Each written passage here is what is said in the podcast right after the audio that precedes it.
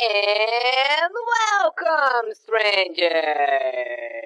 Começa agora mais um Critical Cast! Punch, punch, punch, punch, punch, punch, punch, punch, punch, punch, punch.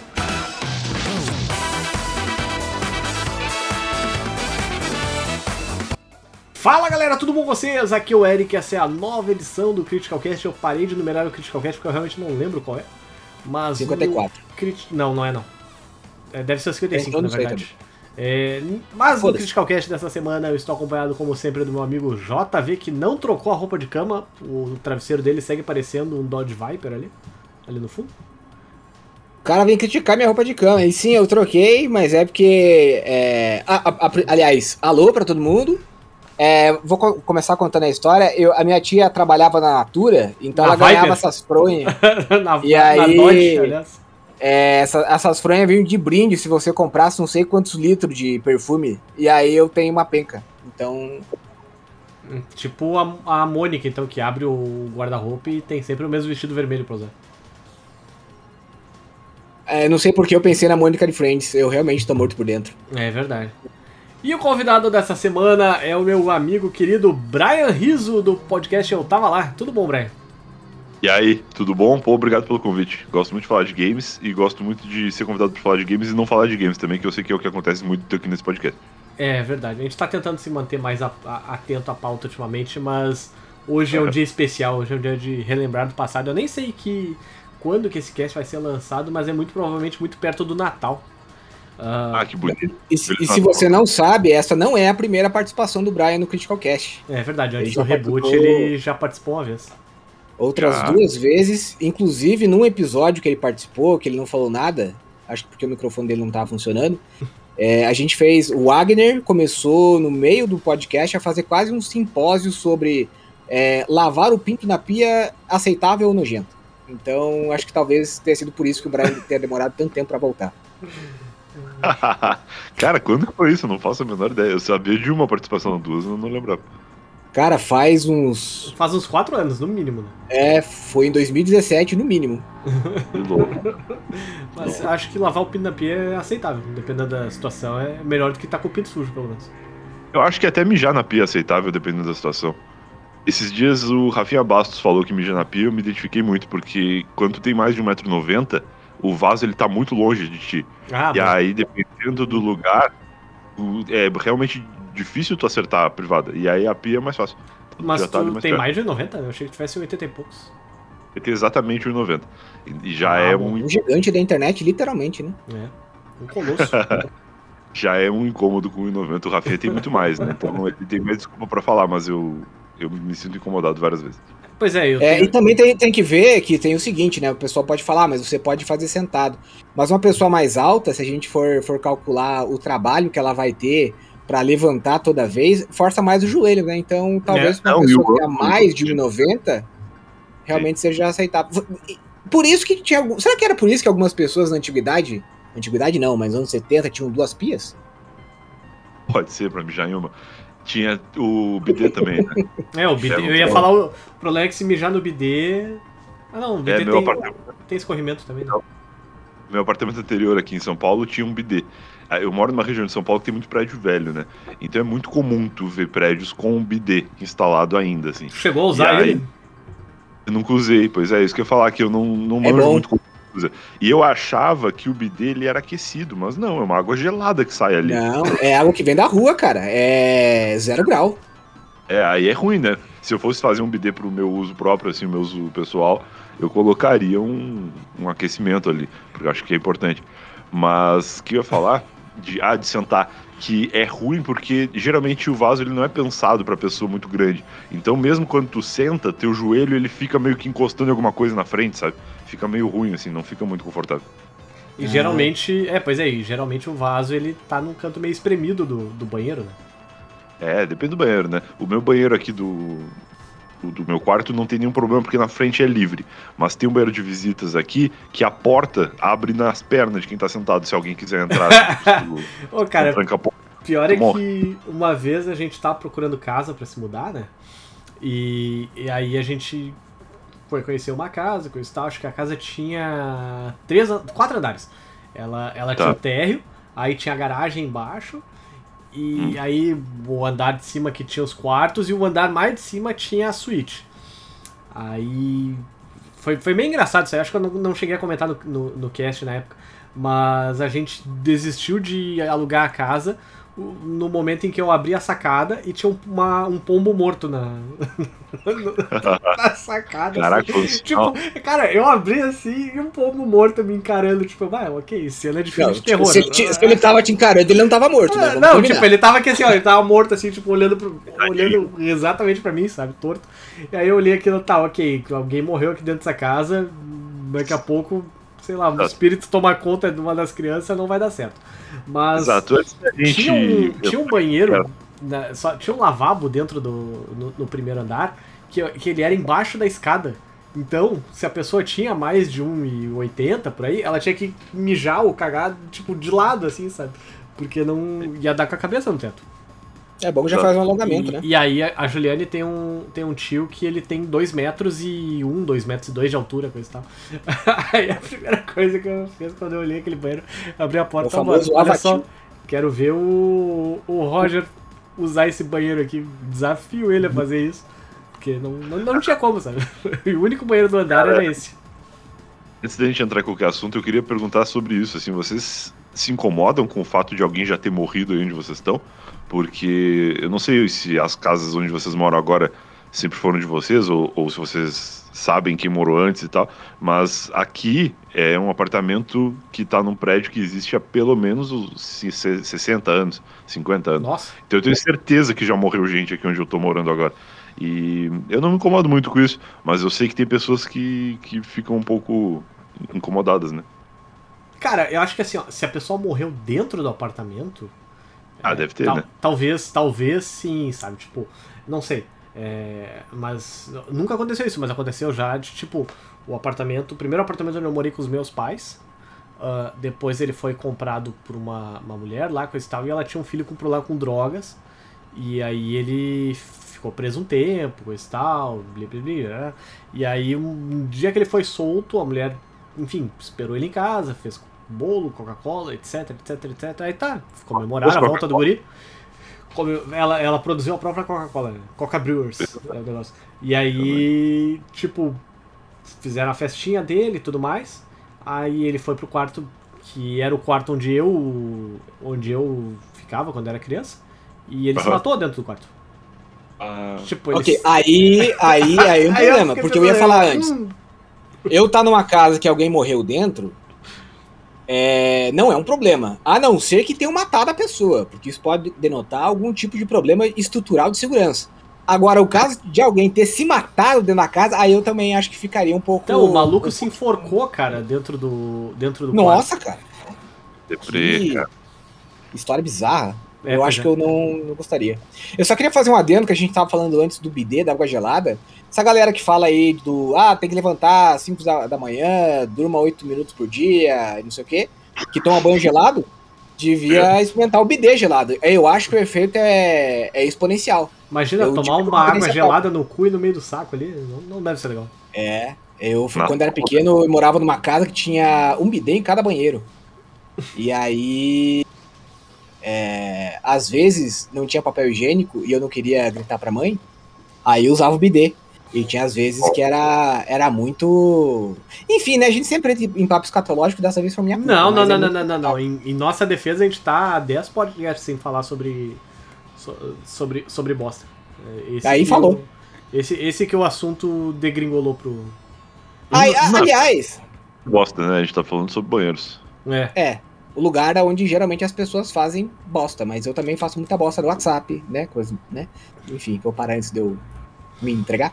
É, Você sabe, Brian, que eu, eu, eu sou muito seu fã desde a época do, do, do blog. Eu já te falei isso na sua outra participação. Ah, que legal. Eu lembro, eu lembro que tu falou assim. Grande Obrigado. blog do Brian. É que tinha, Mas- tinha aquela. Tu ainda tem essa opinião, porque às vezes a pessoa é fã por um tempo e depois fala, ah, não, cansei. Não, mas é que eu continuei seu fã quando você fez o Eu Tava Lá. E eu lembro que no começo do Eu Tava Lá, você tinha um. Ó, momento um- cobrança. É, não, calma lá. Eu, eu lembro que você tinha um, um- um espaço que as pessoas podiam mandar a sua história. Sim. E aí eu lembro que eu mandei a história do Papai Noel voador. E. É, provavelmente você nem leu, porque tinha tanta gente mandando, né? Eu mandei para você, mandei pro GugaCast e ninguém me aceitou. Aí eu queria saber se você tem disponibilidade de eu contar a história para você. Conta pra agora, você opinar aproveita, se a história é boa ou conta não. agora. É, eu posso contar? Eu, eu tenho certeza que eu já li, cara. A hora que tu começar a contar, eu vou. Eu vou provavelmente lembrar. Porque eu lia todas as histórias. A gente não utilizou a maioria delas, mas eu, eu lia quase todas. Então fica à vontade pra contar. Então a gente pode fingir que a gente tá no Eu Tava Lá só pra eu me sentir mais. Você faz a Pode chamada falar. do Eu Tava Lá? Então faz aí, faz aí, faz aí que eu quero. Vamos lá, vamos lá. Não, conta aí que se valer, a gente vai realmente utilizar essa história no Eu Tava Lá. Então tá bom. Então eu vou contar a história do Eu Tava Lá. É, do, do, do- não, do, do, do Eu Tava Lá. Não, eu vou contar a história Noel. do Papai Noel Voador. É que foi o seguinte. Eu, eu nasci numa cidadezinha do interior de Santa Catarina chamada Água Doce. Pra você ter a ideia do, do- da, da estrutura da cidade, geralmente as pessoas passam assim onde tem um monte de casa e falam. Nossa, quando eu cheguei aqui era tudo mato. Na minha cidade é o contrário. Você chega no meio do mato e fala, nossa, quando eu cheguei aqui era tudo casa, né? Porque a cidade deu uma, Tá uma diminuindo. encolhida. Rio É. Grande é assim também. É, e aí. Mas Rio Grande é, é, é grande a cidade, né? É grande. Ou não? É, então, é, se não, é, fosse também. Teve, teve muita gente, uma época teve muita gente, mas não é geograficamente muito grande. Talvez se não fosse grande, o nome deveria ser, sei lá, Rio Médio, ou. Enfim, tudo isso. Perfeito. Aí, aí eu. No Natal, eu não lembro de que ano, se foi 91, 92, a minha família decidiu. Decidiu que ia fazer uma coisa diferente. Ela decidiu que ela ia contratar alguém pra ser o Papai Noel, pra ser a alegria da, da criançada. E aí, é, o meu pai, como era o único homem, o único irmão homem, ficou incumbido da tarefa de achar um Papai Noel. Aí eu Ah. pergunto pra vocês: se vocês fossem incumbidos de achar um Papai Noel numa cidade pequena, tá? É, isso na década de 90, década de 90, aonde vocês iriam pra No procurar? bingo. Não tinha bingo. Cara, depende, né? O, o- qual que é o conceito de Papai Noel? Um homem gordo que esteja disposto a colocar uma barba postiça ou que já tenha de fato uma barba, né? Então, dependendo do, do grau de exigência do teu pai, ele podia ou ir no shopping, procurar um Papai Noel profissional, ou ir, sei lá, num, num bingo, pra ver se ele encontra um velho que. Porque se o velho ele tá no bingo, ele tem disponibilidade de ir na tua casa mais tarde. Eu acho que no mercado Rapaz- também, quem sabe, tipo, no- sabe na feira, uma coisa assim. Pra você ter uma ideia, água doce, até hoje, se você quiser comprar alguma coisa que não tem no mercado, você vai na rodoviária. Porque lá vem as- os produtos importados do Paraguai, mas não, não tem shopping. Só que onde meu pai foi, ele mostra, ele prova, né? Eu acho, eu, eu inclusive deveria passar isso para um, pra um historiador, para ele fazer uma análise mais aprofundada, que o RPG ele tem um fundamento na realidade. Porque meu pai foi procurar onde? No bar, onde toda a história de RPG começa, né? Que é lá que as pessoas se reúnem, eles trocam Claro. ideia. Aí o meu pai foi lá e ele contratou um cara. Ele, na verdade, não contratou, ele combinou com um cara. Eu vou colocar o nome dele aqui pra vocês verem como era o apelido do cara, pra você ver se, se inspirava. Eu não posso minimizar porque o. Se eu minimizar, Depois vai, você vê. vai estragar a gravação. Então. Depois você vê. Mas o, o- Eu vou trocar o nome dele, porque eu não quero que a família. Eu não sei quantos ouvintes a gente tem em Água Doce, mas acho que nenhum. Mas eu não quero falar, não quero correr riscos. Então eu vou chamar ele de Seu Clayton Tom. Aí quem leu o nome dele vai saber o porquê que, que é assim. E aí combinaram, enfim, vou resumir a história pra não tomar muito tempo, mas combinaram e o, e o, e o Papai Noel foi lá na casa da minha avó, tava todo mundo reunido, meus primos, minhas tias, meus, meus tios. E aí é muito errado, cara, porque isso tá gravado. A gente tem uma fita gravada, eu nem sei onde é que tá essa fita, mas é muito errado, porque o Papai Noel fica dizendo. Tipo, o seu Cleiton Tom era muito gente boa, não tinha malícia nenhuma, mas era muito errado ouvir hoje em dia, porque ele falava: vem aqui, senta no colo do Papai Noel, pega no saco do Papai Noel, e não sei o quê, e as crianças lá e sentavam. Hoje a gente ouve e a gente fala: nossa, que errado, né? Mas não tinha problema, porque na década de 90 a gente amarrava cachorro com linguiça, e enfim. E aí tinha um primo meu, que era o mais novinho, que era o Rafael, que ele tinha medo do Papai Noel. Então ele ficava. né, ele ia lá, só pegava o, o- o presente e ia embora. Aí, na hora de ir embora, o meu pai é, falou: "Não, vamos botar as crianças na frente da casa pra dar tchau pro Papai Noel. Eu acho que aí foi o primeiro trauma, porque pra uma criança que cresce vendo filmes de Natal, a gente tem a, a ilusão, a fantasia de que o Papai Noel anda de trenó, né? Aquele dia a gente foi espancado pela realidade porque a gente viu o Papai Noel indo embora de chevette. Então, foi um negócio muito triste. Porque a gente ficava pensando, putz, não vai chegar nem 13 tilhas aqui, né? Porque o Chevette chumbo do meu pai, ótimo carro. E aí, o meu pai passou devagarzinho, assim, na, na casa. E aí as tia dá tchau, Papai Noel. E aí todo mundo, tchau, tchau, é, sei o quê. E quando o Papai Noel foi entrar dentro do carro, ele tinha um saco muito grande, um saco de presente, no caso, né? Mas E- era presente de verdade ou simplesmente um saco cheio de bosta?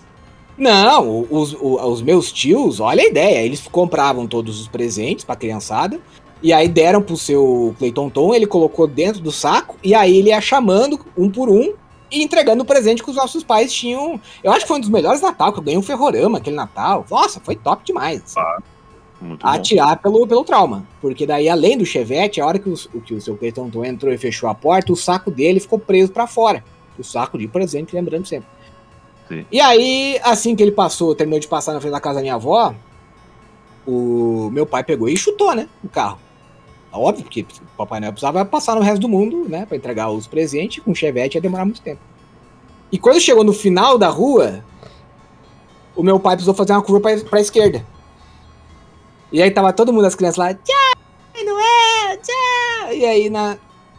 Né, o, o- imagina a cena, um, um chevette chutado, né, em alta velocidade, em câmera lenta. Eu já tô rindo eu já tô imaginando o que vai acontecer.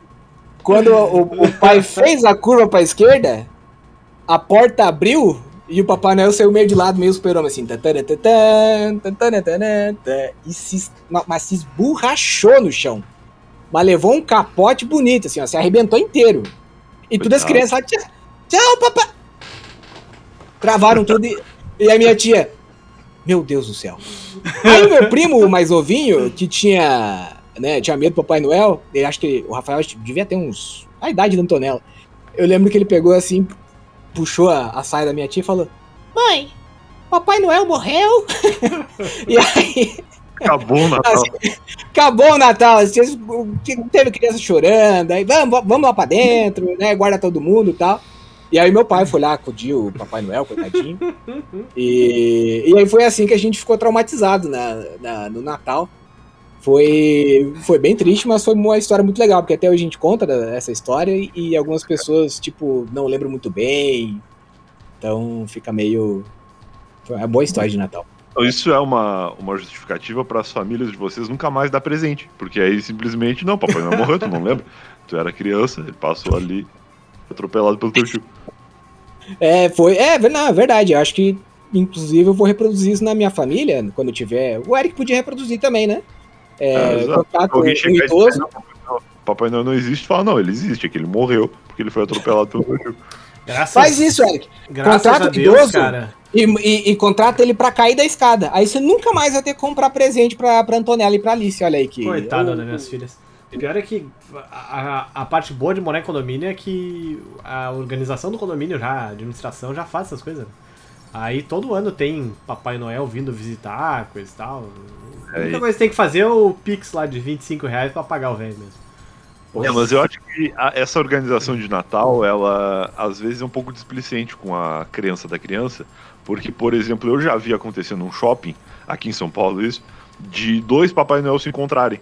Porque chega o ponto de trocar ali, né? Porque tem, troca o Sim. turno do Papai Noel. Tem o Papai Noel que fica ali até às 6, depois das 6 às 10 fica outro. E aí não pode dois se encontrar, né? Tem que sair É um. Papai Noel e o outro. Se tiver dois Papai Noel ali, a criança fica louca, ué. Não, mas o, meu pai tem uma boa explicação pra isso. Quando a gente era pequeno e morava nessa, nessa cidadezinha Água Doce, o nosso maior divertimento era pra, es- pra cidade do lado, chamada Joaçaba. Que era Joaçaba. tipo a nossa, nossa Times Square, assim, né? Porque tinha até um prédio em V lá, que é um negócio maluco. Já E tem aí- uma loja da van lá. E aí tem a Estátua da Liberdade. Essa Mas merda é que o- nem, que nem gafanhoto, né? Se multiplica. E aí, o que, que a cidade fazia? Contratava um monte de gente pra se vestir de Papai Noel. E naquelas, não, não tinha. Ah, precisa ser gordo, ter barba. Não, podia ser qualquer pessoa que estivesse disposta a, a vestir a roupa. E eles ficavam na esquina dando bala. E aí, um dia, a gente passava numa esquina tinha o Papai Noel, você passava na outra esquina tinha outro Papai Noel. Aí meu pai falou, né, que eles são muito rápido. É, é, porque, imagina, tem que passar, tem que passar o, o- o mundo inteiro, né? Eles são, ele é muito rápido. Então, É, a gente fica. Mas aí pensando bem, não justificaria o fato de dois Papai Noel se encontrando. Aí realmente é vacilo do shopping. É Sabe que a, a Juliane, mãe dela levava ela quando ela era pequena pra, pra entregar cartinha pro Papai Noel, tudo mais, etc e tal. E assim ia, né? E aí um dia, e ela devia ter acho que uns 5 anos, 6 anos, sei lá eu, foi o dia que ela descobriu que o Papai Noel não existe. Porque ela foi na casa da avó dela e o Papai Noel do shopping era vizinho da avó dela. E aí, tava ela chegando, tava ela chegando pra, com, com a minha sogra pra visitar a avó dela e ela, ela olha pro lado e aponta: Olha, mamãe, o Papai Noel, tipo, o velho chegando em Nossa. casa, tipo, Que negócio triste, cara. Puta visual merda. casual. É, aí, aí acabou a magia do Natal pra. Do, do- do Papai Noel existe pra, pra minha esposa. Mas vamos falar do. Vamos, vamos falar de, de coisa legal, Brian? Vamos. Que é mais legal do que Natal, Papai Noel? Não, não, eu Agora queria- eu- na eu queria- expectativa. Eu queria perguntar pro meu amigo Brian como é que tem sido a vida num gaúcho em São Paulo, né? Porque esses dias mesmo eu- deu uma polêmica toda do, do pessoal menosprezando o X, o, o X Coração lá no Twitter, e aí eu vi tu comentando que depois de seis anos em São Paulo, tu finalmente tinha encontrado uma, um lugar que Encontrei. servia X, né? É, eu vi essa thread hoje, cara. Eu, Foi eu hoje que tu falou isso? Eu achei que tivesse sido ontem. É, mas eu vi. Eu é muito louco, né? Porque não porque eu sou gaúcho, nem porque eu realmente sei que o X gaúcho não existe em outros lugares. Até em Santa Catarina existe, né? Meu irmão mora em Balneário e eu já fui algumas vezes lá e tem X decente lá. Só que em São Paulo não tem, em Minas Gerais não tem, em vários outros lugares que eu fui e procurei, eu garanto que não tem. Tem outros lanches muito bons. E, e que até parecem com o X, assim, no sentido de misturar várias carnes, de colocar várias coisas e tal. Mas é diferente, a maionese do X gaúcho é diferente. O X ser prensado dá uma diferença também no, no sabor do lanche e tal. E aí aqui em São Paulo não tem, cara. E me supriu por muito tempo, porque como eu morava em Rio Grande, Rio Grande nunca teve hamburgueria. Eu não sei se Porto Alegre e outros lugares sempre teve hamburgueria. Começou a ter mais, acho que faz uns 4, 5 anos, talvez. É, então, quando eu cheguei em São Paulo em 2013, era hamburgueria em tudo que era esquina, assim. E aí eu achava maravilhoso, porque eu passei a vida comendo X e hambúrguer eu nunca tinha tido acesso. Assim, tem hambúrgueres muito bons aqui em São Paulo. Aham. E aí passei anos comendo hambúrguer quando eu tinha vontade de comer X. Mas depois de seis anos mais ou menos, eu tive acesso ao Consulado Gaúcho, que é um lugar que realmente faz o X gaúcho, ao preço de São Paulo, mas o X é Peraí, gaúcho. peraí. O, o nome do lugar é Consulado Gaúcho. O nome do lugar é Consulado Gaúcho. Genial. Parabéns vem- pra pessoa que tomou E essa vende, atitude. vende polar lá também, provavelmente. né? É, ele- eles, eles são realmente assim uma, uma extensão territorial do Rio Grande do Sul no centro de São Paulo, assim. É uma é uma, uma coisa mágica. Tu entrar lá tem cuca, tem tem todo tipo de X, tem É tipo ir no Zafari, então, basicamente. Tem um Zafari em São Paulo, se eu não me engano, ou Bourbon, sei lá. tem um Zafari em São Paulo e que tem uma história legal também, dá pra gente falar disso daqui a pouco. Mas o que eu ia dizer é que assim, em São Paulo hoje existem praticamente três lugares onde tu consegue comprar X. Aliás, dois lugares onde tu consegue comprar X e três lugares onde tu consegue comprar erva mate a um preço decente e com variedade. Porque quando eu vim pra cá, só tinha um lugar que vendia erva mate, e aí passou um tempo e esse lugar passou a ficar assim impossível de comprar, que era o, eu posso até falar aqui, que é o Rei do Mate.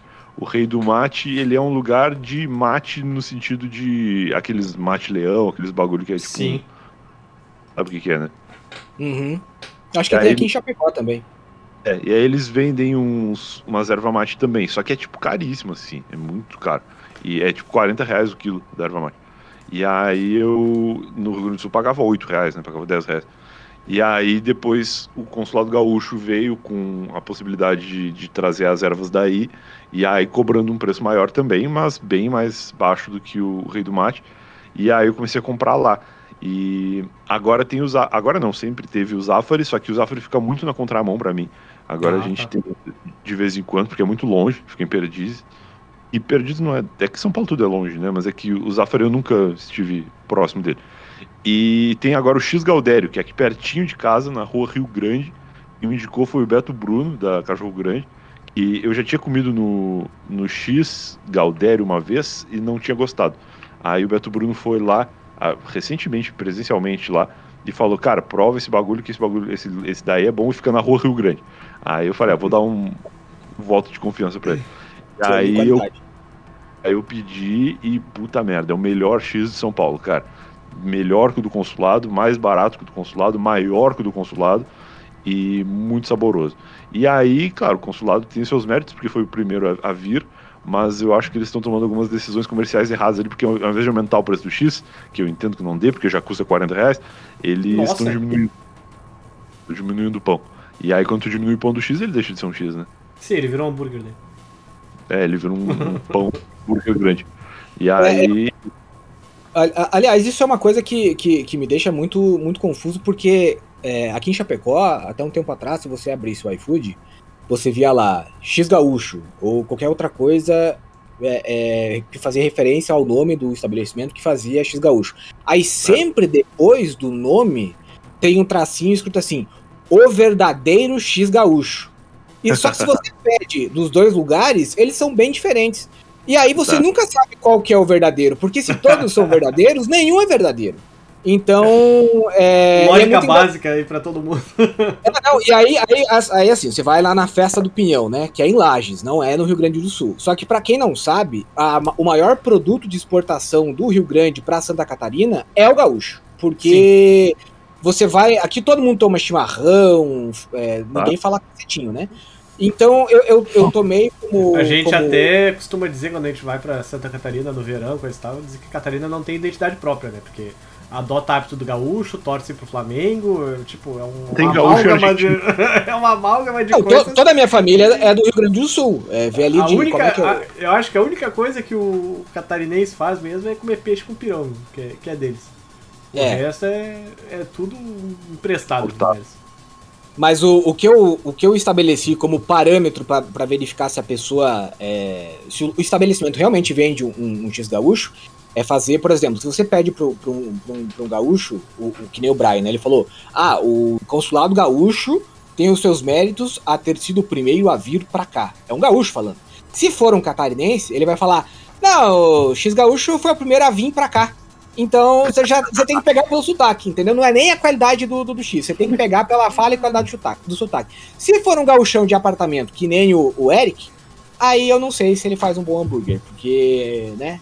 Eu não sei se o Eric. Hambúrguer eu faço, eu- na verdade eu não gosto muito de X. Vou, Eu acho que se a gente honesto tivesse aqui, ó, que Eu falar, eu acho que se, se- se a gente tivesse uma rinha de gaúcho aqui, protagonizada por Brian e Eric, Não, eu, eu acho perderia, que- eu perderia com certeza. Não, o, o. Brian utila- utilizaria bombacha e o Eric bombachita. Eu acho que é isso que a gente tem que deixar. Não, eu, eu sou o pior gaúcho que existe, cara. Eu não tomo chimarrão. Eu não sou muito. É, Mas Eu não, não sei se sou- vocês ganhariam de mim, porque eu, não, eu, eu não sou fã particularmente- de, de X também. Não, sabe, tipo, não gosto de música gaúcha. Eu sou o único a ter uma espada de linguiça, né? Como a foto que eu mandei no chat aí. Infelizmente, quem tá no. Né, não vai poder ver essa, essa imagem. Mas. É, da minhas. né? Então. Acho que vocês têm que, no mínimo, fazer uma foto reproduzindo pra, pra eu acreditar que vocês são bom. tão gaudéis. Cara, eu, eu particularmente acho maravilhoso o, o gaúcho que não gosta de chimarrão e de X, porque ele é um gaúcho que pode morar em qualquer lugar. Agora o gaúcho, como eu, que, que toma chimarrão todo dia e que, que tem a necessidade de comer um X de vez em quando, ele sofre muito quando sai do Rio Grande do Sul. É verdade. Tem que ir pros chimarreiros anônimos, né? Porque é um negócio que vicia mesmo. Outra, outra coisa também que eu acabo falhando aí no, no churrasco, até a gente tava falando esses dias que eu, não- eu não gosto, eu prefiro fazer a costela assado em tiras mesmo. Eu não gosto daquela costela gaúcha, que é aquele, aquele tarugo Já de, de osso, é, aquela coisa altona, coisa e tal. Acho que ela fica meio. Fica meio, meio borrachuda, sabe?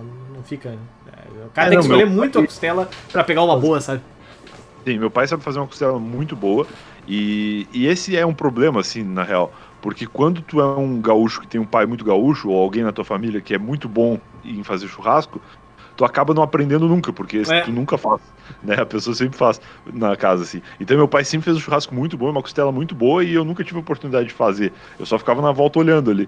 E aí, quando eu fui morar sozinho, eu meio que tive que aprender a fazer churrasco. Só que eu tive um problema, que eu fui morar sozinho em São Paulo, né? E Sim. aí em São Paulo, sequer existem buracos na churrasqueira, porque é só grelha. Não existe a possibilidade de tu colocar um espeto na churrasqueira em São Paulo.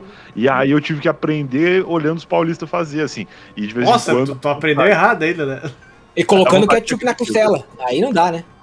É, não, dá vontade de agredir as pessoas às vezes, cara. Porque a primeira coisa é que aqui em São Paulo o consumo do coraçãozinho, do coração de, de frango, ele é só no churrasco. Não existe nada que tenha coração que não seja um espeto de coração no churrasco. Isso aí no Rio Grande do Sul é normal, acho que em Santa Catarina também deve ter um pouco dessa herança. De Bastante. ser normal ter coisas com sabor coração, né? Tem o, o X coração, que nada mais é do que um sanduíche de Pizza, coração. sabor coração. No Rio Grande do Sul tem pizza, tem panqueca, tem pastel, tem tudo. E aqui em São Paulo é só o espeto. E aí a gente pensa, não, pelo menos no churrasco eu vou comer. Só que aí o, o paulistano, ele coloca molho shoyu, ele coloca ervas, não sei o que, ele coloca tudo característico de alguém que odeia coração, porque não tem gosto de coração, tem gosto Não, de isso é outra, isso é outra coisa, né, meu? Churrasco é sal grosso. Pronto. Não, Não, sem bota merda contar, nenhuma o em cima. coração, Nego vem e bota cominho, bota. o coração lá, é o ca- é, é o tipo de. carne, É, é a parte da galinha, do, do frango, no caso, que se você não souber fazer, ele fica com gosto de fígado. Então tem muita gente no Brasil inteiro que, que, que fala, eu não gosto de coração. É porque vocês nunca comeram coração bem feito. Né? Não vou nem dizer do jeito certo, pode ter gente que gosta de coração com gosto de fígado. Mas aí não seria coração, comprar Não, o fígado. é fígado é barato. muito bom, mas o fígado é muito mais barato que o coração. Então, se é pra comer coração com gosto de fígado, eu compro Eu fígado. compro que eu fígado. Claro, exato. Mas o lance do, do, do churrasco gaúcho é esse, assim, o, o tempero é sal. E tu É. bota sal grosso na carne e pronto. Aqui em São Paulo é um- uma loucura, assim. Os caras botam de tudo. Parece que eles não gostam de carne, parece que eles gostam de tempero, assim. Porque é, é um festival do tempero. E sem contar aqui no Rio Grande do Sul, o churrasco, ele é uma refeição.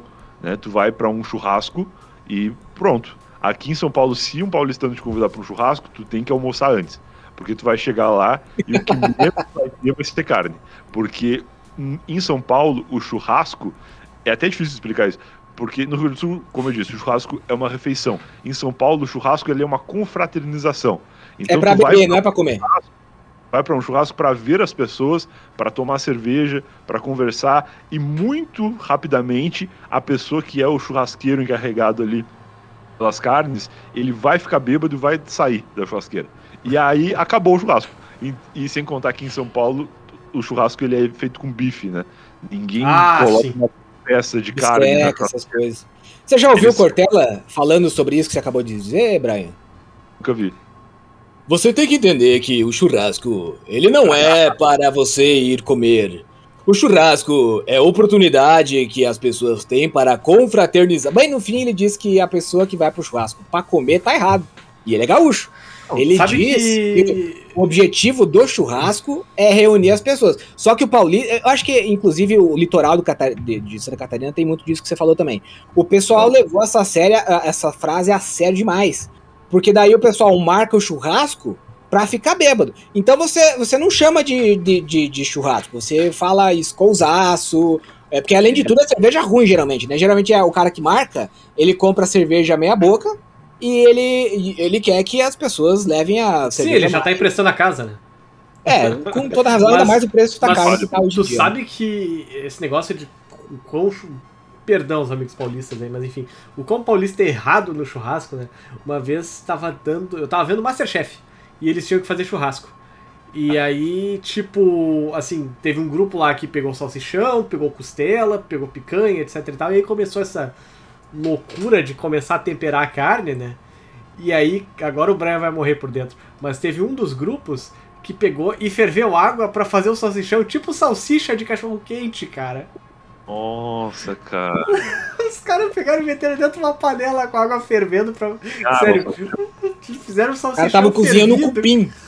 Em vez Não, de, é de uma fazer uma salsicha. Agora, agora Olha aquilo, eu pensei, cara, pelo amor de Deus, se tem um gaúcho naqueles. na- Naqueles. Ué, deu uma- ah, naqueles jurados. Não, se, se o Jacan é gaúcho em vez de francês, é- ele, ele come a bunda de todo mundo de porrada. Tu imagina aquele gordo Não. dando Mas um agora tem- lá, cara. agora tem minha Tem Helena Riso, né? Tua Nossa, parente. chefe. e vai botar ordem nesse negócio. Mas tem um outro reality show que é de churrasco, se não me engano, chama Churrasqueiros, que é de algum canal a cabo aí que eu vi esse Sim. tempo no YouTube. Acho que é do Eric, não- do Eric, do, Story, do History. Eu Acho que é do History. E é uma tristeza, cara. É tipo uns caras que manjam muito de churrasco e tal. Aí eles vão lá no mercado, lá, que é como se fosse o mercado do Masterchef, pra pegar os ingredientes. E os caras pegam de tudo, cara. Uns temperos malucos, assim. É, um, é uma loucura, cara. Eu, pe- eu É porque- pegaria, pra de conversa, tem umas churrasqueiras lá de grelha. Eu, eu acho que se levasse um gaúcho nesse reality show, a primeira coisa que ele ia fazer era virar de costa pra essas grelhas e fazer um buraco no chão. Ou Pegar pegar carne, um tonel, né? um tonel e racha no meio mesmo. era isso. É, uns tijolos e pronto, cara. É, tá tudo errado naquele programa. Eu, eu, como eu sou engenheiro de, de- de alimentos, eu tenho a prerrogativa de sempre falar o seguinte: eu não, não critico, eu não digo que ah, esse churrasco tá sendo, apesar de ser catarinense, ser churrasqueiro e o escambar 4. É, cada um faz o churrasco que gosta mais. Eu só acho errado quando o cara transforma a bisteca num- numa sola de, de sapato. Só que o, o que às vezes as pessoas confundem é que assim, tem o churrasco tipicamente brasileiro, que é o churrasco gaúcho, que você quer, você quer aproveitar o gosto da carne misturado com o gosto da gordura da carne, né? Então você sempre tem que saber escolher o corte e tal. E tem o churrasco americano, que é um churrasco que ele pega geralmente uma carne que não tem tanto sabor e tenta compensar com molho e tal. Mas assim, geralmente o ideal é você separar os dois, tá? Porque tem gente que quer misturar, tipo, não, eu vou pegar uma, costela corte brasileiro e fazer estilo gaúcho. Aí fica uma merda, sabe? Fica realmente ruim. Então, Não, ou eu- você faz um churrasco gaúcho ou você faz no máximo um uruguaio, que aí cabe um Exato. chimichurri, alguma coisa assim, né? Claro, Mas claro. senão... Eu acho que o problema também tá muito na expectativa da pessoa, porque o churrasco americano ele é muito bom também. Aqui em São Paulo, Uhum. acho que mas em Porto Alegre tem também algumas casas, tipo Outback, Outback é australiano, na verdade, mas tem uns, um- umas carnes assim que tu vai sentir gosto de barbecue e não de carne. E é gostoso também. Só que na hora que tu tá convidando a pessoa pro churrasco, tu tem que deixar claro qual que é o teu intuito com aquele churrasco. Porque o que eu já fui pra churrasco e depois tive que voltar pra casa pedir uma pizza, aqui em São Paulo, cara, é assim, 90% das vezes. E é muito triste pro gaúcho que sai na expectativa. Tem uma frase de um cara... Sabe que, só deixa eu que eu comentar esse negócio aí do, do Outback, eu gosto do do ribs lá deles com molho Billabong. Pra mim, o Billabong é o melhor barbecue que existe. Se o Outback É- vendesse molho Billabong em Eu nunca fui sou coisa, eu comeria. Eu compraria, aliás, porque pra mim é assim, ó, disparado. O melhor de todos. Por favor, Outback, venda molho Billabong. Tem um, um, um cara da minha cidade lá que eu nasci que ele sempre falava que churrasco e bacanal você sempre tem que deixar bem explicadinho o que, que vai ser.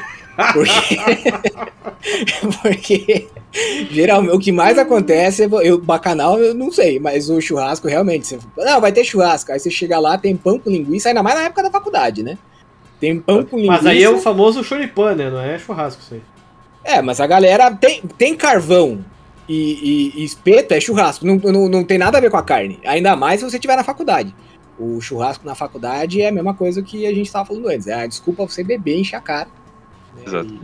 E esquecer das mazelas da vida.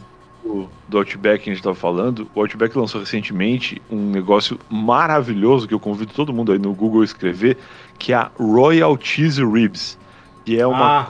costela empanada maravilhosa, cara. E eu como sozinho uma dessas, especialmente porque a primeira vez que a gente foi no Outback comer isso, a minha namorada se engasgou com um pedaço, e aí ela ficou, ela quase morreu no Outback, e ela ficou traumatizada porque ela engasgou com a casca da, do milanesa, e aí ela reconhece que é gostoso, mas ela ficou traumatizada e nunca mais comeu. Então toda vez que a gente vai, eu como sozinho uma dessas aí, ela pede Nossa. outra coisa. Nossa, cara, realmente deu até fome aqui, hein? Eu vou, vou te É. contar. Alguém, Outback, vem, vem, vem pra Chapecó, pra um lugar próximo, pra- pelo amor de Deus, porque é- Bonita demais, Royal Cheese Ribs, recomendo muito. Vocês já engasgaram com alguma coisa assim, tipo, de quase Cara. morrer alguma vez na vida? Balinha soft, sei lá, Engasguei com um bolinho de peixe uma vez. bolinho de peixe. É, tipo um bolinho de bacalhau, assim, pequenininho. Eu, coisa de gordo, né, querer comer muito rápido. Eu Aham. botei assim, vários na boca e jogava e queria engolir rápido pra comer mais. E aí um foi diretaço, assim, travou na, na glote. Aí foi um horror, cara. Eu não sei, assim, em tempo prático quanto tempo eu fiquei sem respirar, mas na minha sensação, assim, foi tipo uns 45 minutos que eu fiquei entupido. Porque eu fiquei muito sem ar, cara. E depois quando tu desengasga é uma loucura, né? É engraçado porque a, a pessoa entra em desespero instantâneo, né? Tipo, começa. É, Não, e, é, e é foda porque você não consegue falar pra pedir ajuda, né? Então você tem que torcer pra que a pessoa que tá do teu lado saiba interpretar que você tá tendo um ataque, você, Sim, você a- se engasgou. A Juliane já se engasgou do meu lado umas duas vezes, assim, mas, tipo, não chegou a trancar totalmente. Ela ainda conseguia falar, tipo, ela. Eric, eu tô engasgada. É, e Eu você tem que torcer também. um- eu só É, meti um isso que coquetão falar. nas costas dela. Você tem que torcer, ó, agressão contra, con- né, contra a esposa. Você tem que torcer pra que a pessoa que está do seu lado também não seja igual o Eric ou igual o meu pai. Que no menor, na- menor é, é, Resolveu, final tá? de, de engasgo, ele já vem com a mãozona e dá um tabefão. Eu, não, eu, eu- eu já eu cheguei a falar pro meu pai, mas, não, deixa eu morrer. Eu prefiro morrer do que levar um petardo desse nas costas. prefiro morrer o- no engasgo que na paulada do meu pai. Porra, o pai, o pai dava um tapa tão forte, mas tão forte, que a gente, às vezes, a gente ficava sentindo uns três dias dor pra respirar. Não sabia se era porque o, o bolinho de peixe, ou porque o bo- bolinho de frutos, qualquer bolinho de frutos do mar, a hora que você come, que você bota na boca, ele automaticamente se, se transforma numa argamassa. Ele, ele deixa de ser comida e passa a virar massa corrida pra você passar na parede. Então, a hora que você vai engolir, você tem que tomar cuidado. E aí, às vezes, pode danif- machucar, né, a- os bagulhos. Aham. né? Então, eu não sabia, né? Engasguei mais recentemente com um pão de queijo de uma padaria muito famosa aqui de São Paulo, que eu agora não vou lembrar o nome, mas que tinha muito pertinho do meu outro apartamento lá. Eu fui gravar um podcast, cara, e no estúdio, assim, tal, pediram o- o- os, os lanches dessa padaria maravilhosa, especialmente pra mim, assim, e eu, pô, que legal, tal. Aí fui comer e no primeiro ou segundo pão de queijo, pá, trancou na garganta. E aí foi um terror, porque eu tava meio com fome, assim, e eu fui, com- comecei a comer antes deles servirem as bebidas. Então, não tinha nada pra eu tomar. E aí tinha um cara, Daniel Cury, inclusive, um abraço pro Daniel Cury, que eventualmente estará ouvindo esse episódio, que tava servindo uma coca pra ele. E aí eu, engasgado, absolutamente sem nenhuma possibilidade de falar ou respirar, fui caminhando até o Daniel e eu coloquei o dedo, assim, ó, ele tava virando a coca, e eu coloquei o dedo, tranquei a coca e peguei o copo da mão dele, tipo, o cara mais mal educado do mundo. O cara tinha servido pra ele a coca. Eu fui lá e pedi ele no meio da servida, peguei o copo e tomei. E aí ele ficou tipo, que é isso? O cara tá roubando minha coca. E Tá aí, doido? quando, quando eu bebi a coca, ele percebeu que eu tava mal. E aí ele meio que quis me dar um tapa nas costas e tal, mas aí já tava resolvendo. Aí eu terminei e tinha duas preocupações. Primeiro, respirar. Segundo, pedir desculpa pro Daniel que eu tinha sido mal educado. E aí ele entendeu e tal. Depois a gente até contou essa história quando eu tava lá, quando ele participou, porque foi um horror. De certa forma, ele me salvou. Porque se ele tivesse, sei lá, ficado puto comigo e, e me xingado, teria sido Ou não tivesse deixado tu tomar, tipo, não, é minha. Não, é- Não, eu, eu- não, não, é minha, minha, minha. E eu morrendo. Imagina, imagina você tá servindo um copo de coca pra você e de repente um cara gigante bota o dedo assim dentro. Do É, nada. O- o- eu lembrei agora que quando. No dia que eu bati essa foto segurando essa espada de linguiça, é, eu não necessariamente me engasguei. Mas eu não vou contar a história inteira, mas eu, eu tava. A gente já tava meio bebaço porque ia ter o casamento de uma amiga minha. E aí alguém. tá- tinha um amigo meu que tinha um Opala, que ele é o paleiro, que é um negócio que tem muito aqui no sul também. E aí eles estavam enchendo o tanque com uma garrafa de 2 litros só pro carro dar a partida. E aí eu peguei uma tampinha e falei assim: é, duvida que eu tomo um gole? E aí, a, ah, du- pessoal, duvido, duvido. E eu botei na boca e fui fingir que beber, que ia beber. Só que, ah, por algum motivo, eu tava acho que em cima do meio fio, me atrapalhei e eu botei na boca mesmo. E aí, tipo, quando eu vi que engoliu, o meu corpo, tipo, falou, cara, isso é gasolina, você tá louco? Cospe. E aí eu fiquei naquela, tipo, eu não conseguia cuspir, porque queimava. Bem no fim, eu acabei engolindo o, acho que uns, uns 5 mols de gasolina, e isso foi, foi o suficiente pra eu passar a noite disfarçando, tendo que disfarçar. Foi a saga. Todo mundo perguntar, cadê o João? Cadê o João? Eu não queria contar que eu tava tendo um ataque intestinal no banheiro, passei o casamento inteiro cagando. E foi, foi horrível. Não bebam gasolina, não é uma boa ideia. Hoje em dia, beber o equivalente aos 7 reais aí em gasolina. Verdade? E foi, foi, foi. Olha, que trauma. Cara, Pior é que uma vez o, o, o meu cunhado se engasgou com uma pele de frango. E aí foi o pior de tudo, porque, tipo, meu, meu sogro, né? O meu sogro, sempre que alguém se engasgava, ele entrava em pânico. E, e, e aí ele ficava desesperado com isso e tal. e, o, e, o meu cunhado, ele se engasgou com uma pele que daí, tipo, o ruim é que a pele não saía, ela não subia nem descia, porque era muito longa.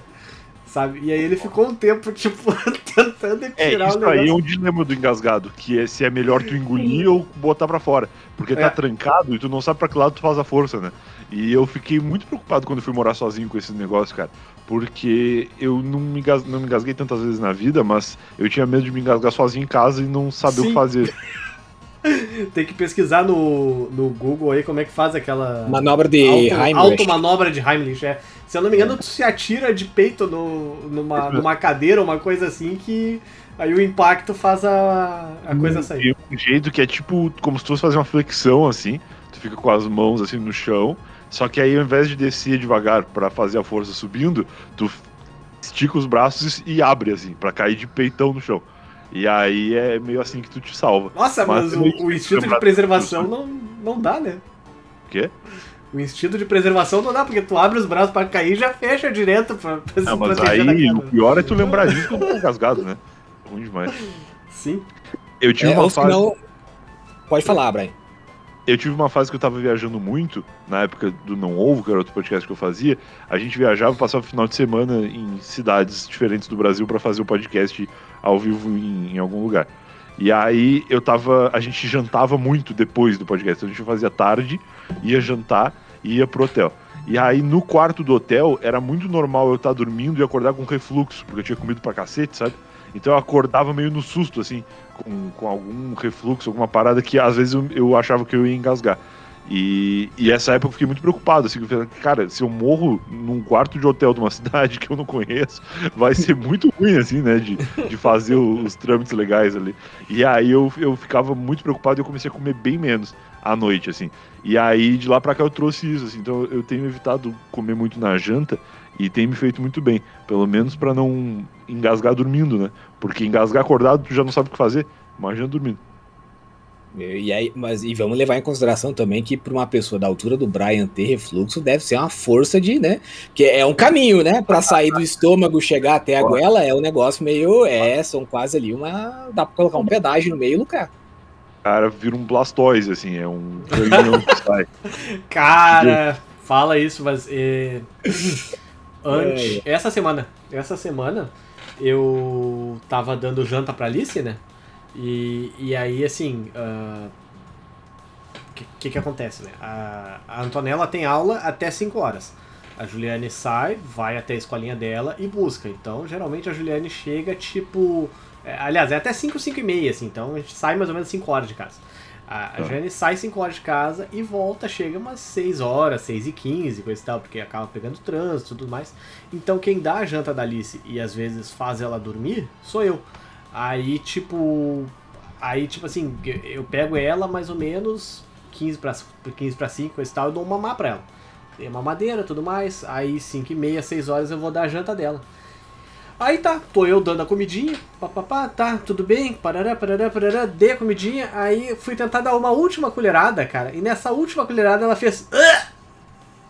Pra quê, né? Ela fez. "Ah!"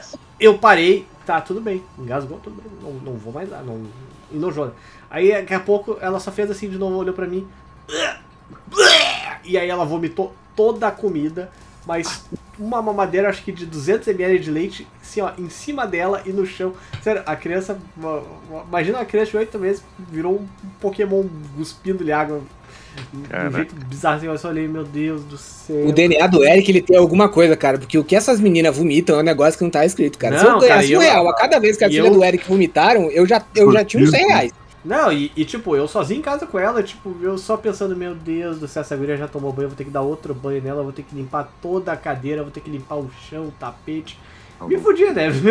Me, me fudi. Basicamente foi isso que eu pensei, tipo, na hora. Eu, ah, meu Deus do céu. Mas pelo menos tinha sido só que ela não, não gostou, assim, da última colherada mesmo. Não tava passando mal, nem nada assim. Você deixou bem Depois- claro que não gostou, né? Ela foi bem enfática em É, deixar não, que, ela olha, foi, ela foi bem enfática. não quero mais. Agora se vira aí limpando a casa, chama uma diarista. né, pra, pra cuidar de toda essa, essa tragédia que aconteceu. Foda, É. Mas é, bem louco, assim, quando. Quando. A Antonella, coitadinha, a Antonella detesta tomar remédio e aí quando ela toma de birrenta ela pega e provoca o vômito, né? E, então, to- toda vez que a Antonella tem que tomar remédio também é um desafio nesse sentido, assim, de. Eu ia contar uma história de vômito, mas ia ser muito. Acho que já temos uma história no, no podcast sobre isso. Acho que a gente pode Melhor. pular esse assunto e É. outras E coisas. aí eu também não quero criar um precedente, né? Porque no outro podcast, o Brian veio, a gente tava falando de lavar o pinto na pia. Agora vamos começar a falar É de coisa escatológica, aí vai, vai criar um padrão, né? Ele vai, não, os caras, podcast de games do cacete, o pessoal só E a fala gente de. esqueceu de falar pro. Brian da, do, do Toque Me Voe também, né? É, aí a falha foi sua, né? Você que é o Falha amigo foi minha, dele. é verdade. Brian, no final do cast a gente indica alguma coisa, série, filme, jogo, etc e tal. Então vai pensando aí, porque daqui a pouquinho a gente já vai te pedir pra fazer essa indicação. Pode deixar. Perdão avisar tão em cima da hora, mas. Ah, eu sou. eu gosto de improviso no podcast. Olha aí. Olha aí, ó. É tudo. Olha aí. No fim a gente nem falou de games, né? O que, que tu tá jogando atualmente, Brian? Conta pra gente. Cara, vou ser crucificado aqui, mano. Eu tô jogando GTA The Trilogy. Que é essa vergonha que a Rockstar lançou aí, que cobrou 300 pila da gente, mas que eu tô adorando, cara, porque eu tô jogando no Switch, né? Eu sou, eu Uhum. gosto muito do, do Switch, especialmente do Switch Lite, que é o que eu jogo antes de dormir. E, e eu tava jogando Tony Hawk desde que o Tony Hawk lançou pro Switch Lite. E ainda tô jogando assim de vez em quando, eu dou uma, uma saída do, do GTA pra jogar. Mas eu gostava muito do GTA Vice City, especialmente. E eu joguei pouquinho do San Andreas, eu não lembro por quê. Eu acho que porque meu PC não rodava direito, não lembro. Mas o Vice City eu joguei muito, assim. E aí eu jogava muito, na época eu não entendia nada de inglês, né? E o jogo não existia em português. Uhum. Então, eu joguei ele. Ah, e tem uma história legal também sobre isso. O GTA Vice City que eu jogava na época, obviamente era pirata, né? Porque em Rio Grande, Todo mundo. anos É, não. 2004, talvez, 2005 que eu jogava, Era não no existia PS2? Não, no PC, né? PC. No PC não existia a possibilidade de alguma coisa ser original. Primeiro porque eu não tinha dinheiro pra ser, segundo porque eu acho que nem existia mesmo, assim, não tinha uma loja que vendesse GTA original em Rio Grande. E aí eu ia no camelô e comprava. E aí o GTA que eu comprei, eu jogava ele até uma determinada missão e o jogo se fechava, sempre. Eu chegava numa missão que era uma corrida com um cara que saía do da boate ali de Vice City. E aí tu tinha que fazer tipo, um, um racha com o cara assim e sempre fechava no meio da cutscene dessa missão. E não importa quantas vezes eu, zerar, eu apagasse o save e começasse o jogo de novo, ele sempre parava no mesmo lugar. E aí, anos depois, eu fiquei sabendo que isso era porque o jogo não cabia no CD. Ele era um jogo que ele era maior Ah. do que o aí. né? e aí os caras acharam uma gambiarra lá pra colocar o que dava no CD e vender. E aí chegava num ponto que não tinha mais os arquivos, entendeu? E aí por isso que o jogo se fechava. E aí agora quando eu soube que ia lançar, eu falei, pô, vou comprar no Switch, porque é um jogo que é velho e o gráfico não vai fazer sentido eu comprar no Play 5. Então eu vou jogar no, no Switch e vou poder jogar primeiro entendendo a história, porque na época era só inglês e eu não sabia nada, e agora tem em português. E também para passar dessa parte aí que eu, na época, eu não consegui, né? Então vou finalmente zerar o GTA Vice City e tô me divertindo bastante, apesar de realmente ser um jogo muito limitado e não justificar custar o preço que custou. Ele é um jogo que o valor nostálgico dele para mim vale a pena. É, o pessoal deu uma boa zoada nos gráficos. Até o Eric fez o, virou hit ontem no TikTok, porque ele fez uma, um amálgama, digamos assim, das melhores, dos melhores bugs do, do, do jogo. E aí Legal. no, no 3, né, tem aquele que você faz o. é, você tá com um carro, eu não sei se é com o um carro. carro específico ou é com todos, mas se você fizer um wiggle wiggle com o carro, ficar tipo. Andando assim, o Aham. carro vai aumentando de tamanho. E aí até ficar num ponto em que ele fica. Simples, a física do jogo quebra. E aí. É, é muito bizarro, cara. Eu, eu confesso que eu tava muito interessado, porque eu tenho. é, geralmente. é, é, eu não sei vocês, mas às vezes eu jogo um jogo tão bom que depois que eu termino eu fico com depressão, assim. E dá pra contar nos dedos o- o- o- os jogos que me causaram isso. Acho que foi The Witcher 3 e o GTA San Andreas, a primeira vez que eu joguei. Porque é, foi realmente muito bom. Só que aí a Rockstar fez essa pantomima aí, essa, essa desgraça. E, e aí eu não. Eu vou esperar, cara. Vou fazer como É. eu tô fazendo com o Cyberpunk, esperando até lançarem uma versão decente pra jogar e tá aí instalado. O problema É, do eu tô- Cyberpunk é que o Cyberpunk é ruim. Aí não. Não, eu tô nessa Tá. Cyberpunk. Eu não joguei ele o suficiente pra concluir, assim, o Eric falou que ele é ruim, mas, e o Eric zerou, né? Então eu tenho que dar o crédito pra isso. Porque eu joguei pouco, eu joguei dois dias, assim, no lançamento. Eu joguei já no Play 5, eu joguei a versão de Play 4, né? Porque a versão de Play 5 não existe até hoje. Mas eu, eu tenho a impressão de que eu sofri menos do que a galera que tentou rodar no próprio Play 4. Mas ao mesmo tempo eu, eu tava incomodado com os pequenos bugs que aconteciam. E aí eu falei, ah, vou esperar lançar uma versão decente. Só que eu achei que isso ia acontecer em seguida, né? E a gente já tá acabando 2021. Tá não fazendo tem, aniversário o jogo. Não tem versão de Play 5. E, e não sei se tem previsão de ter, assim. E eu vi que tá concorrendo ao melhor jogo do ano ainda. É muita cara de pau. Melhor Eu- jogo eu tomei- RPG do ano. Eu tomei a decisão de não jogar também por sua causa. Eu vi o seu tweet lá falando que ia esperar sair uma, uma atualização. Eu falei, quer saber? Eu vou fazer o mesmo. Porque eu realmente gostei do jogo. É- A mecânica do jogo, o core, o miolo dele é bem o que eu gosto. Só que você começa a jogar, a- além dos bugs que dá de vez em quando, o jogo crash e tal, você vê que ainda faltava, tipo. Parecia que eu tava jogando uma versão em Early Access, sabe? Tipo, do trânsito e tal. Isso. Só que eu tava pensando nisso até ontem. Cara, vai fazer um ano que o jogo foi lançado e os caras não conseguiram consertar ainda. É, eu acho. muito absurdo. É, é justamente por estar legal que eu quis esperar, porque eu, eu fiquei assim, pô, eu não quero ter essa experiência pela primeira vez tão ruim, né? Eu tô achando o jogo bom, mas eu quero jogar ele funcionando. Porque senão depois, quando eles arrumarem, eu vou estar jogando um negócio que eu já joguei. E aí eu quis dar uma esperada, assim, mas não sei se vale a pena esperar. Não sei se o que eles corrigiram já na versão que já existe vale a pena de jogar. Tô deixando quieto por enquanto. Eu acho que a gente vai ter que esperar até metade. Pelo que eu tava lendo, vai ter que esperar pelo menos até metade do ano que vem. Pra, pro jogo estar no que a, a desenvolvedora considera um estágio ótimo pra começar a vender DLC.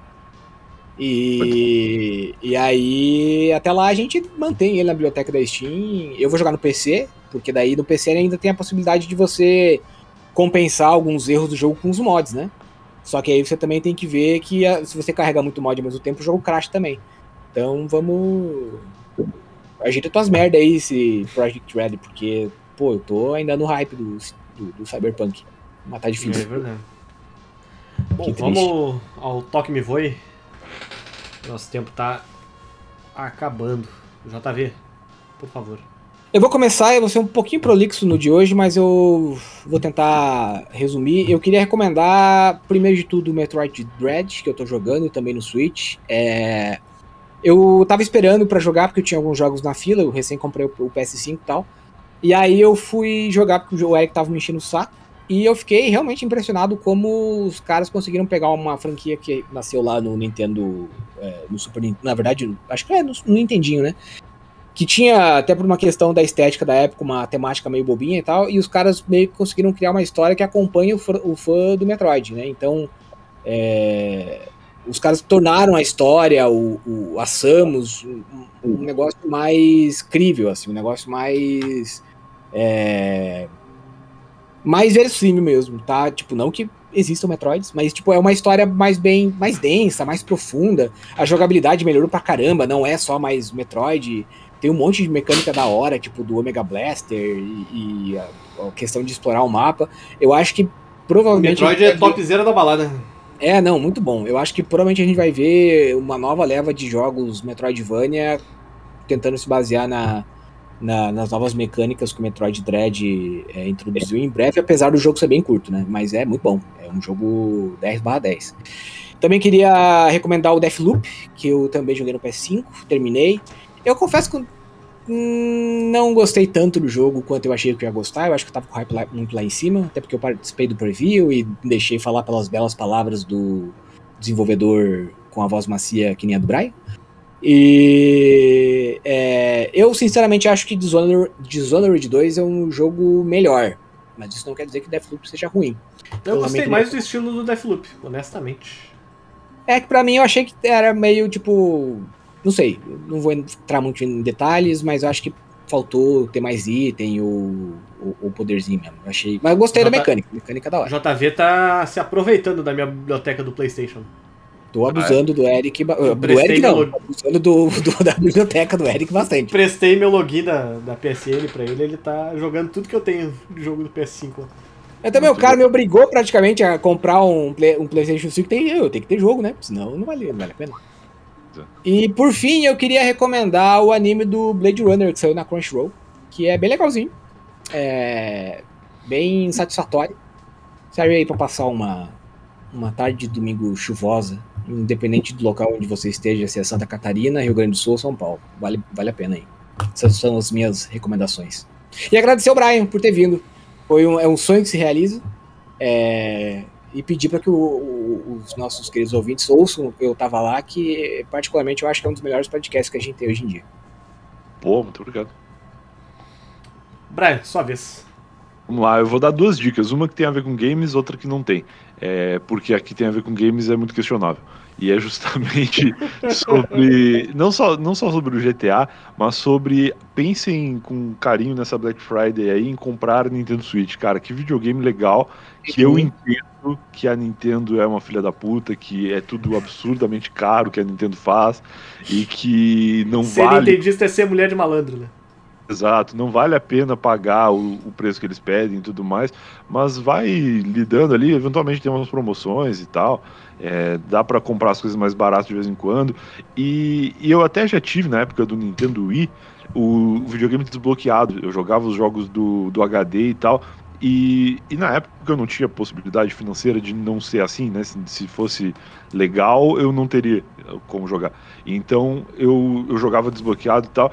E aí, quando as coisas foram melhorando na minha vida, eu comecei a ter condição de comprar, eu descobri que eu prefiro, talvez isso não faça muito sentido para muita gente, mas eu prefiro pagar caro porque eu valorizo mais o jogo depois que eu comecei a comprar os jogos no preço cheio, eu comecei a zerar os jogos, eu comecei a explorar tudo que dava, porque eu não tenho mais uma infinidade de opções de coisas para jogar, porque naquela época eu não jogava nada. Eu tinha 400 jogos no HD, mas eu jogava 10 minutos de cada um e enchia o saco, assim.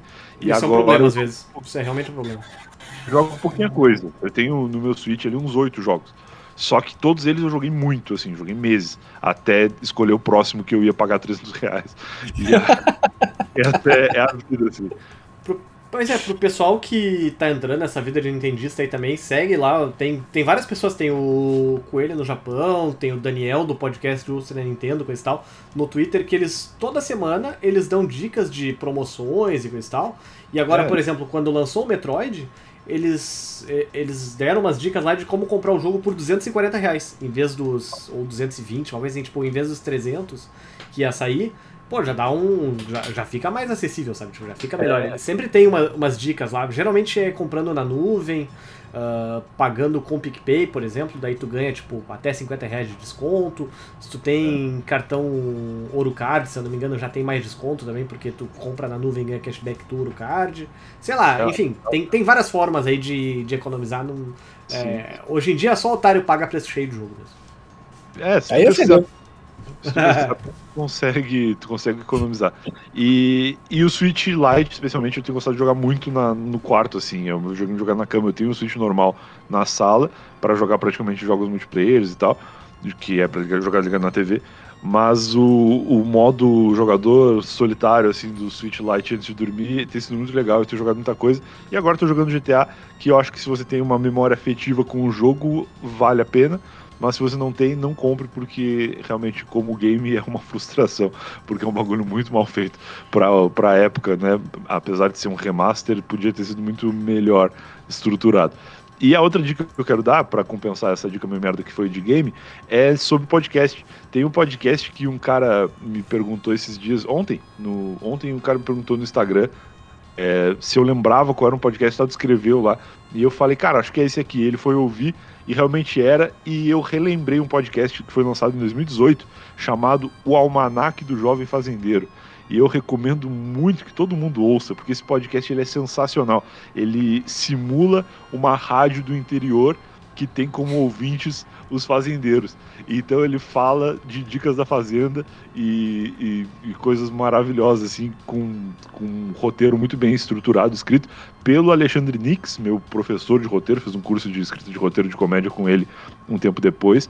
E é muito legal. Vocês vão encontrar como Informe do Almanac no Spotify. Não sei se está disponível em outros lugares. E são episódios curtinhos, assim, tem 7 minutos, 10 minutos cada episódio. Ah, pode crer, pode crer. Três temporadas maravilhosas, eu recomendo que ouçam. Eu não ouvi todo na época, aí ontem, depois de trocar essa ideia com o cara, eu reou- reouvi os primeiros episódios e é muito divertido, vale a pena de perder um tempo lá ouvindo o informe do almanac do jovem fazendeiro que vocês vão dar boas gargalhadas e ficar chocados em vários momentos também.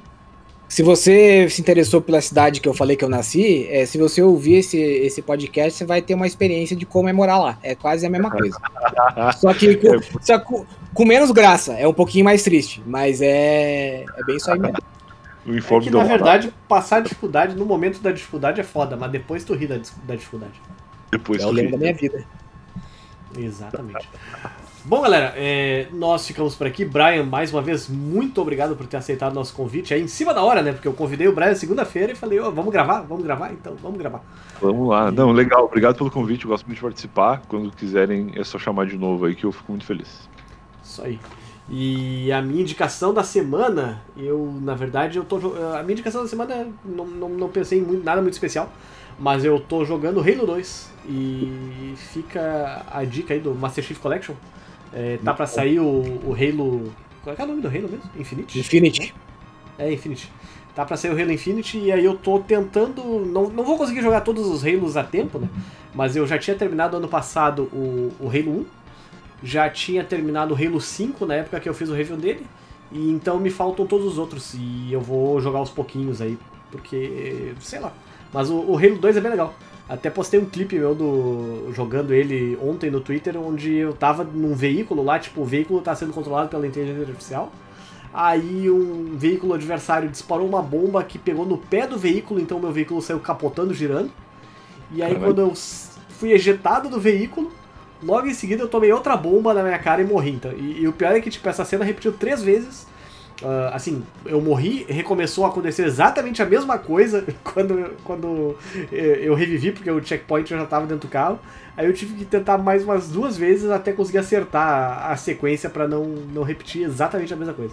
O Então, Halo tem 3 é muito esquisito. Já vou te adiantar que a hora que você passar pro 3, porque o 1 e o 2 eles foram remasterizados, né? Então eles têm aqueles gráficos mais.